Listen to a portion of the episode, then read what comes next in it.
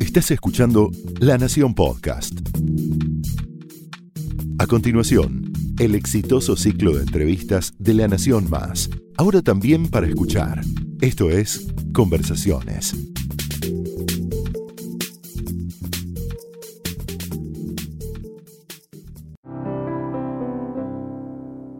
Hola, yo soy Ariel Torres y hoy me voy a dar un gusto. Voy a hablar con Julián Dunayevich. Y es verdad que me voy a dar un gusto porque hace mucho tiempo que tengo ganas de charlar con él. Es el director nacional del NICAR. Ahora él nos va a contar qué es el NICAR, pero la mayor parte de las personas mal o bien conocen cuál es la función de este organismo. Y hace mucho tiempo que yo quiero charlar con él para que me cuente cómo fue que empezó la Argentina a tener Internet y sobre todo cómo fue que empezamos a tener Internet el resto de nosotros. Porque, mm, Julián, ¿cómo estás? Bien, bien, muy bien. Bienvenido a la redacción de La Nación. ¿Vos Gracias. tenés internet en tu casa? Tengo internet. y en Si el no, teléfono mi- también. Sí, si no mis hijos me matan. Si no sí, lógicamente. Así Pero que, es loco. ¿no? Lo damos por sentado. Y no es tan así. De hecho, hay una buena cantidad de gente que todavía no tiene internet y deberíamos. En la Argentina. En Argentina. ¿Cuánta gente en la Argentina no tiene internet? Y por lo menos la mitad de la gente no, no debe tener internet. Hay un montón de regiones que todavía no ha llegado. Se está haciendo algo en este momento, se está trabajando hace bastante, pero bueno. ¿Qué es lo que se está haciendo? y se está tirando fibra, en algunos lugares se llega vía satélite, por suerte tenemos dos satélites, Argentina tiene dos satélites, con lo cual eh, en los lugares donde todavía no está la fibra, eh, se está De todas maneras es costoso, ¿no? El- el- una conexión satelital. Es costoso, pero bueno, un poco lo que hay que hacer es achatar los precios Mm. y ver que los costos lleguen igual a, todos lados, ¿no?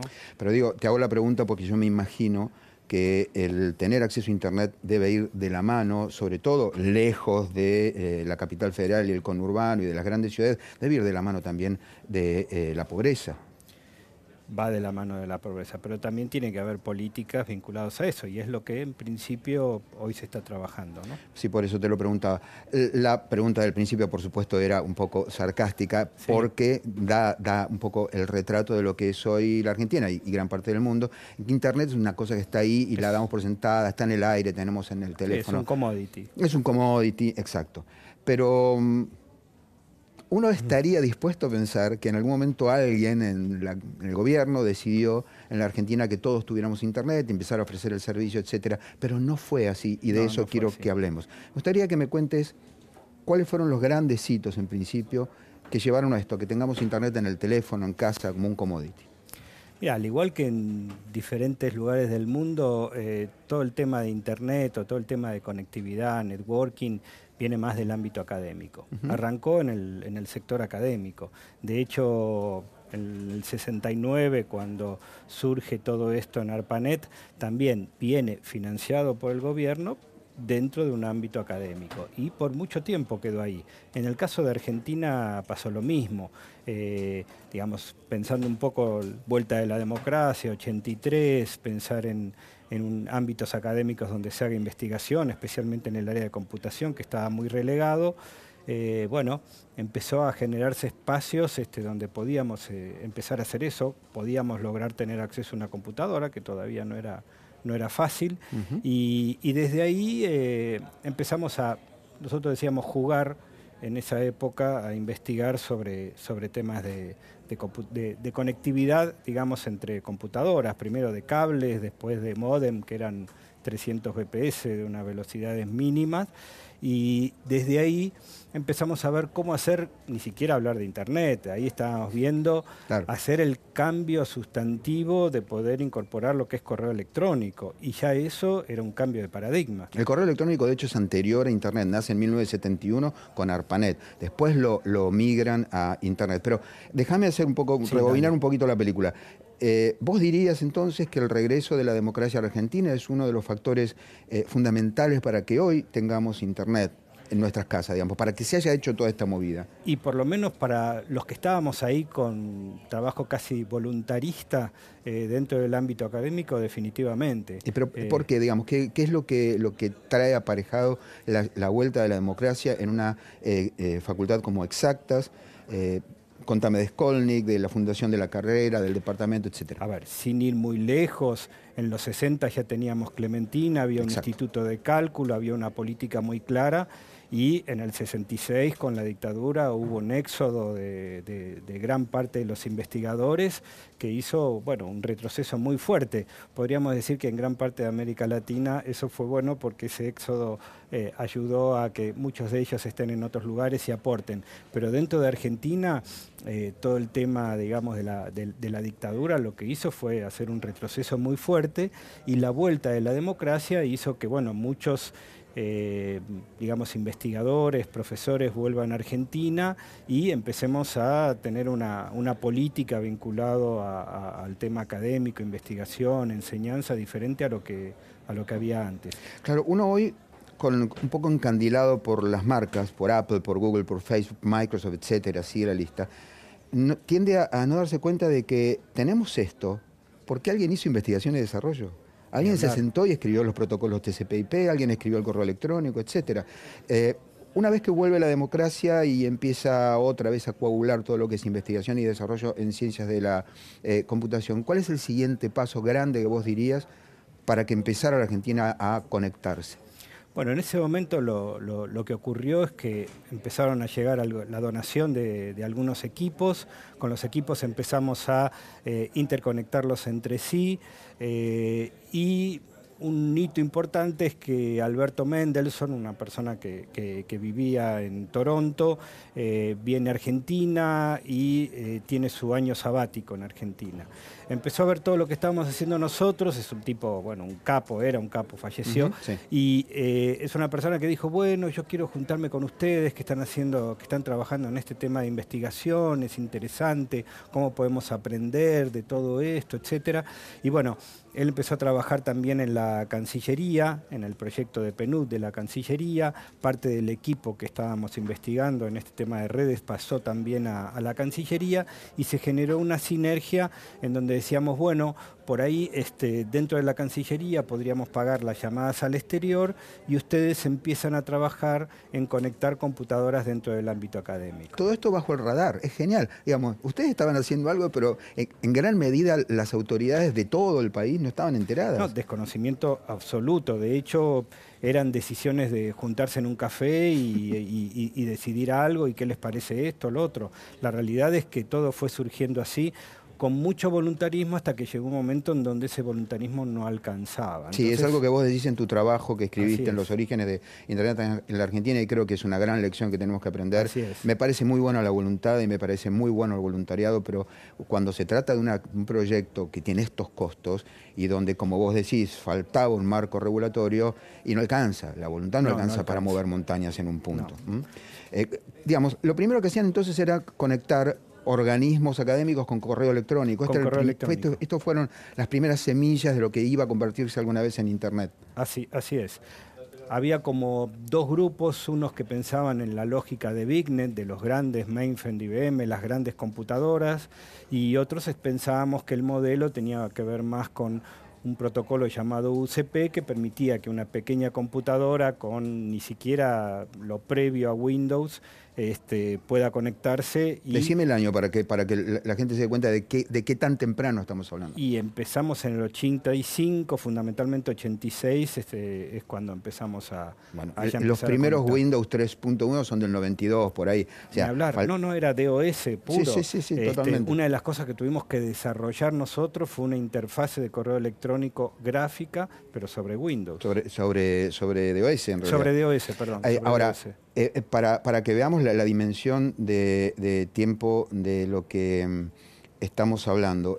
Esto es 1985, ya está la democracia de nuevo. Eh, ustedes optan por un modelo más granular, de equipos más chiquititos, pero a la larga van a tener eh, razón, porque es lo que hacemos un poco hoy, salvo en ciertos casos, pero tendemos a utilizar muchos equipos baratos, pequeños, eh, más fáciles de reemplazar que grandes sistemas como los mainframe de IBM de esa época. Así es. Y, la siguiente etapa, después del 85, ustedes empiezan a conectar organismos con correo electrónico, empieza a tener supremacía UCP, me imagino. Exacto. ¿Y entonces? Y en ese momento, bueno, empiezan a, surgir otras áreas que también empiezan a, interesarse en, esto del correo electrónico de vuelta. Pensemos que cuando vos tenías que mandar un paper, lo mandabas por correo postal, 15 días, a ver si llegaba, eh, si no rebotaba, en fin. nosotros de un momento a otro logramos que en el día llegue el correo electrónico con el paper y si no llegaba en el día, al otro día lo volvías a mandar y llegaba. Y llegaba. Y por ahí te podían contestar y era impresionante, ¿no? Esta inmediatez de WhatsApp de hoy, de, que no puedes esperar ni un segundo. Bueno, Vos lo viste en el 85. Claro, lo vi en el 85, pero bueno, en uno o dos días llegaba el correo electrónico.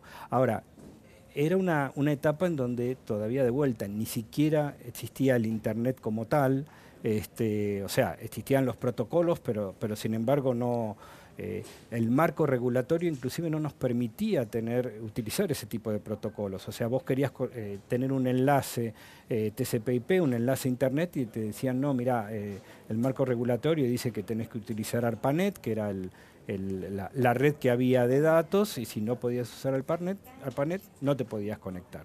Con lo cual, mientras otros países ya estaban avanzando en estas conexiones de Internet, nosotros recién en el 94 se da la primera comunicación digital de Internet. Ya en el 90, en mayo del 90, eh, a través de la Cancillería se logró de, lo que se llama un enlace analógico, sin embargo, este, recién se, se logra en el 94. Para darte una idea, nosotros colaboramos con otros países en armarles la conexión a Internet antes de hacerla dentro de Argentina lo podían hacer afuera, pero acá no lo podemos hacer por el marco regulatorio. Suena como una historia conocida de la Argentina, ¿no? Eh, en todo caso, para, ponerlo de nuevo en el marco de tiempo, en 1995 la Argentina va a empezar a ofrecer los servicios al cliente finales de Internet.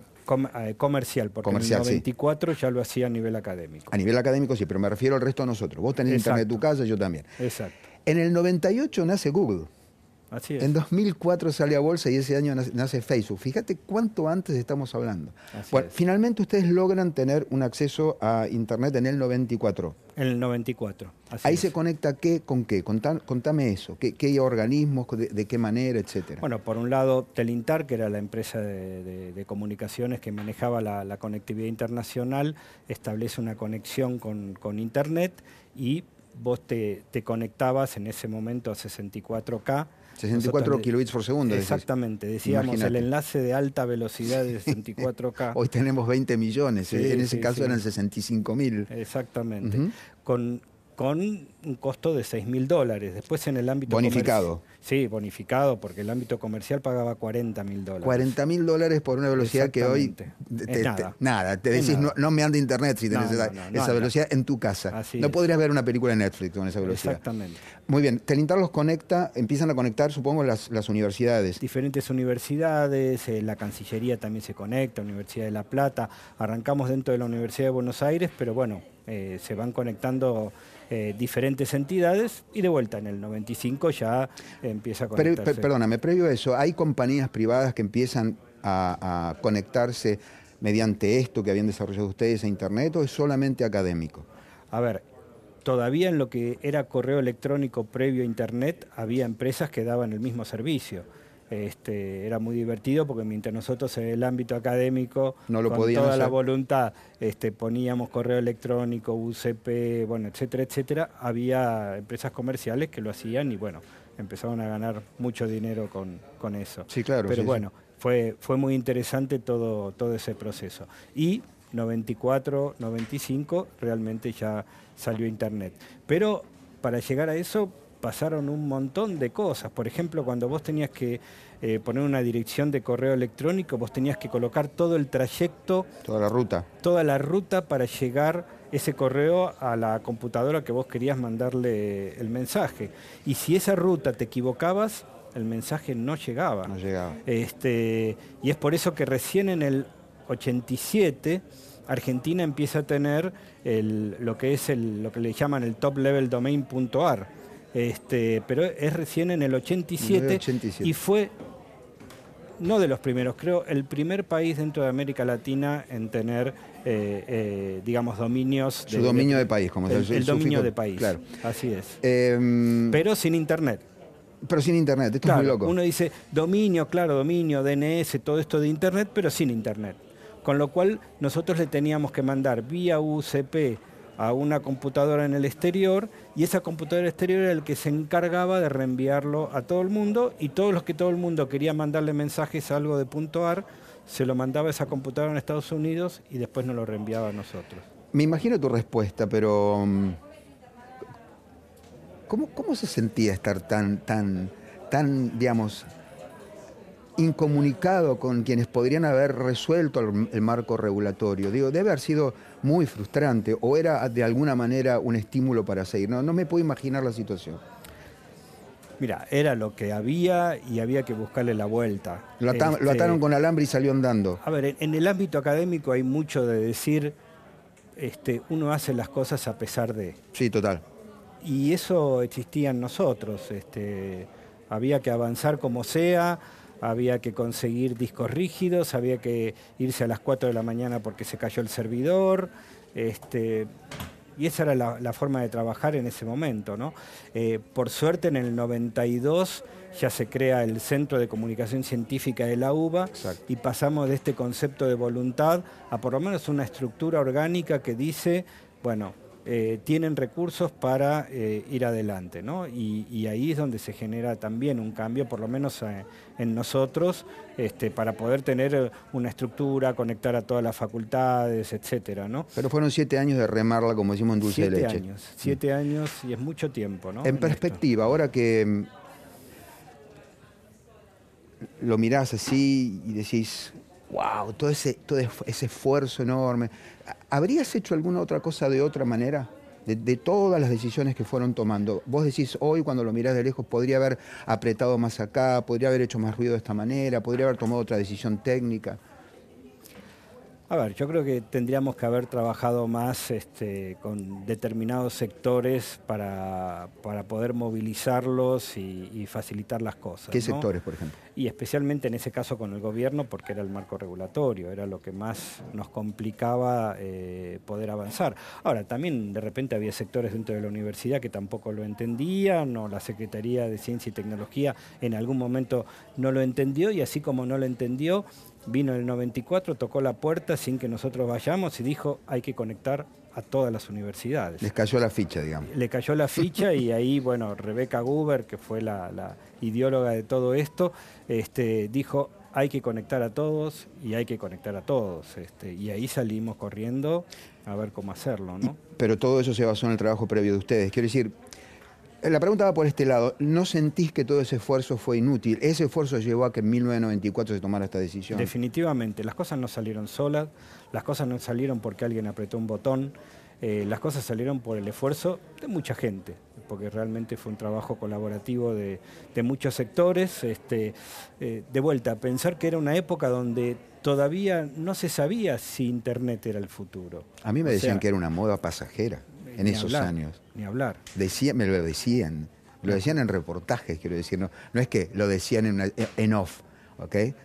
Lo mismo que las computadoras.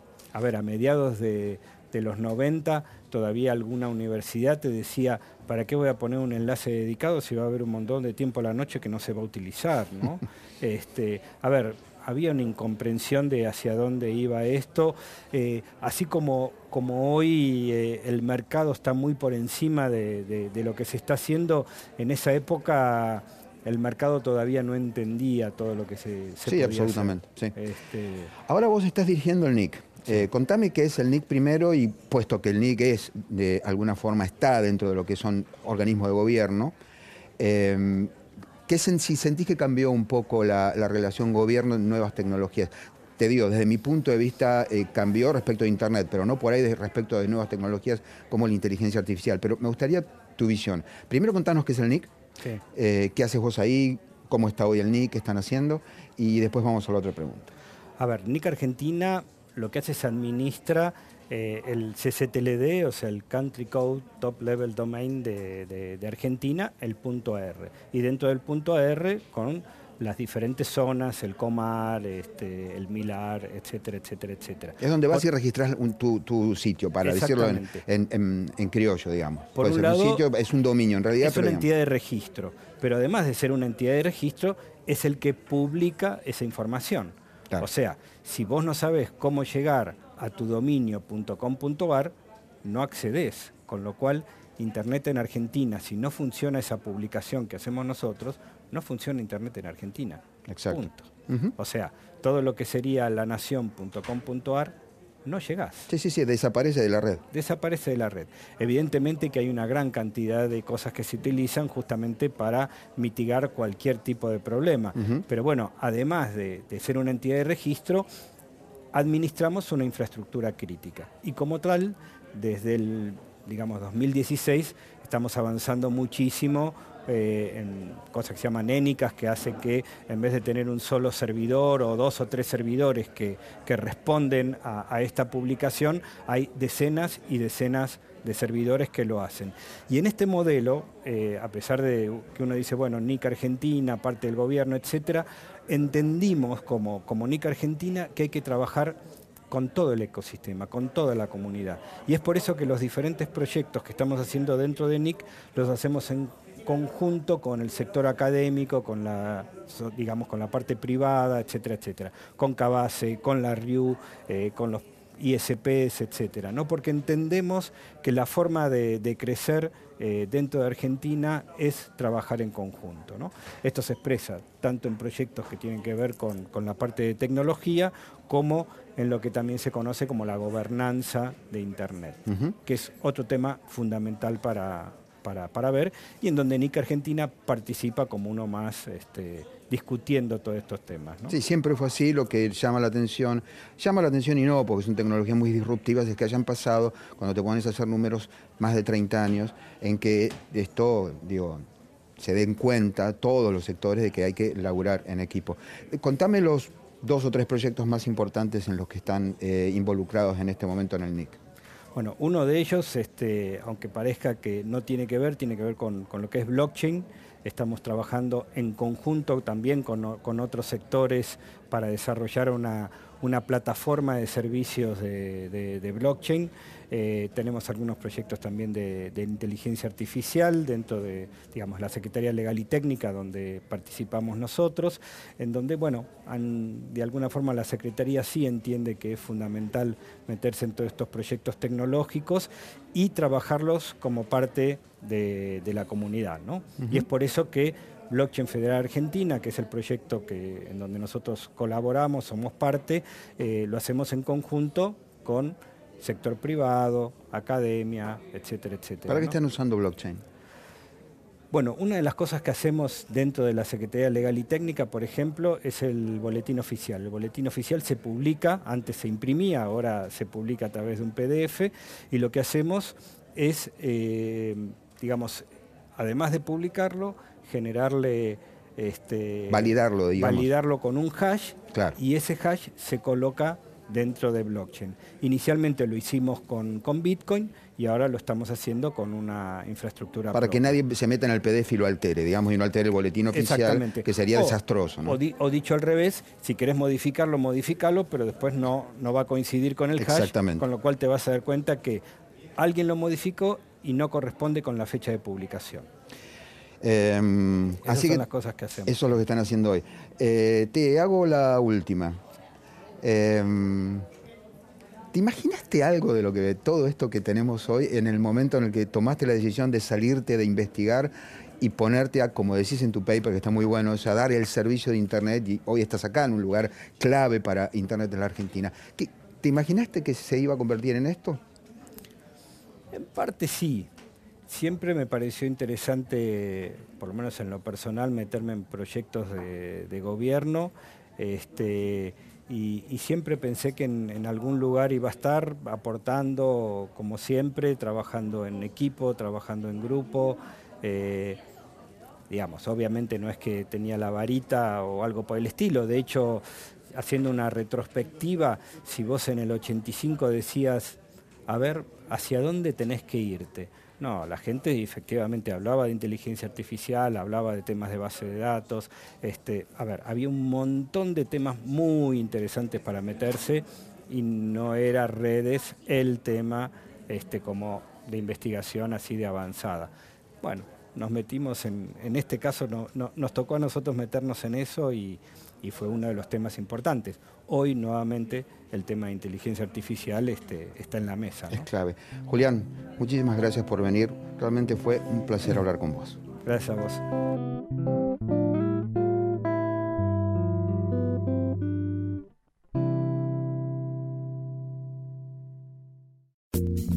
Esto fue Conversaciones, un podcast exclusivo de La Nación. Escucha todos los programas de La Nación Podcast en www.lanacion.com.ar. Suscríbete para no perderte ningún episodio. Estamos en Spotify, Apple Podcast, Google Podcast y en tu reproductor de podcast favorito. Seguí escuchando La Nación Podcast.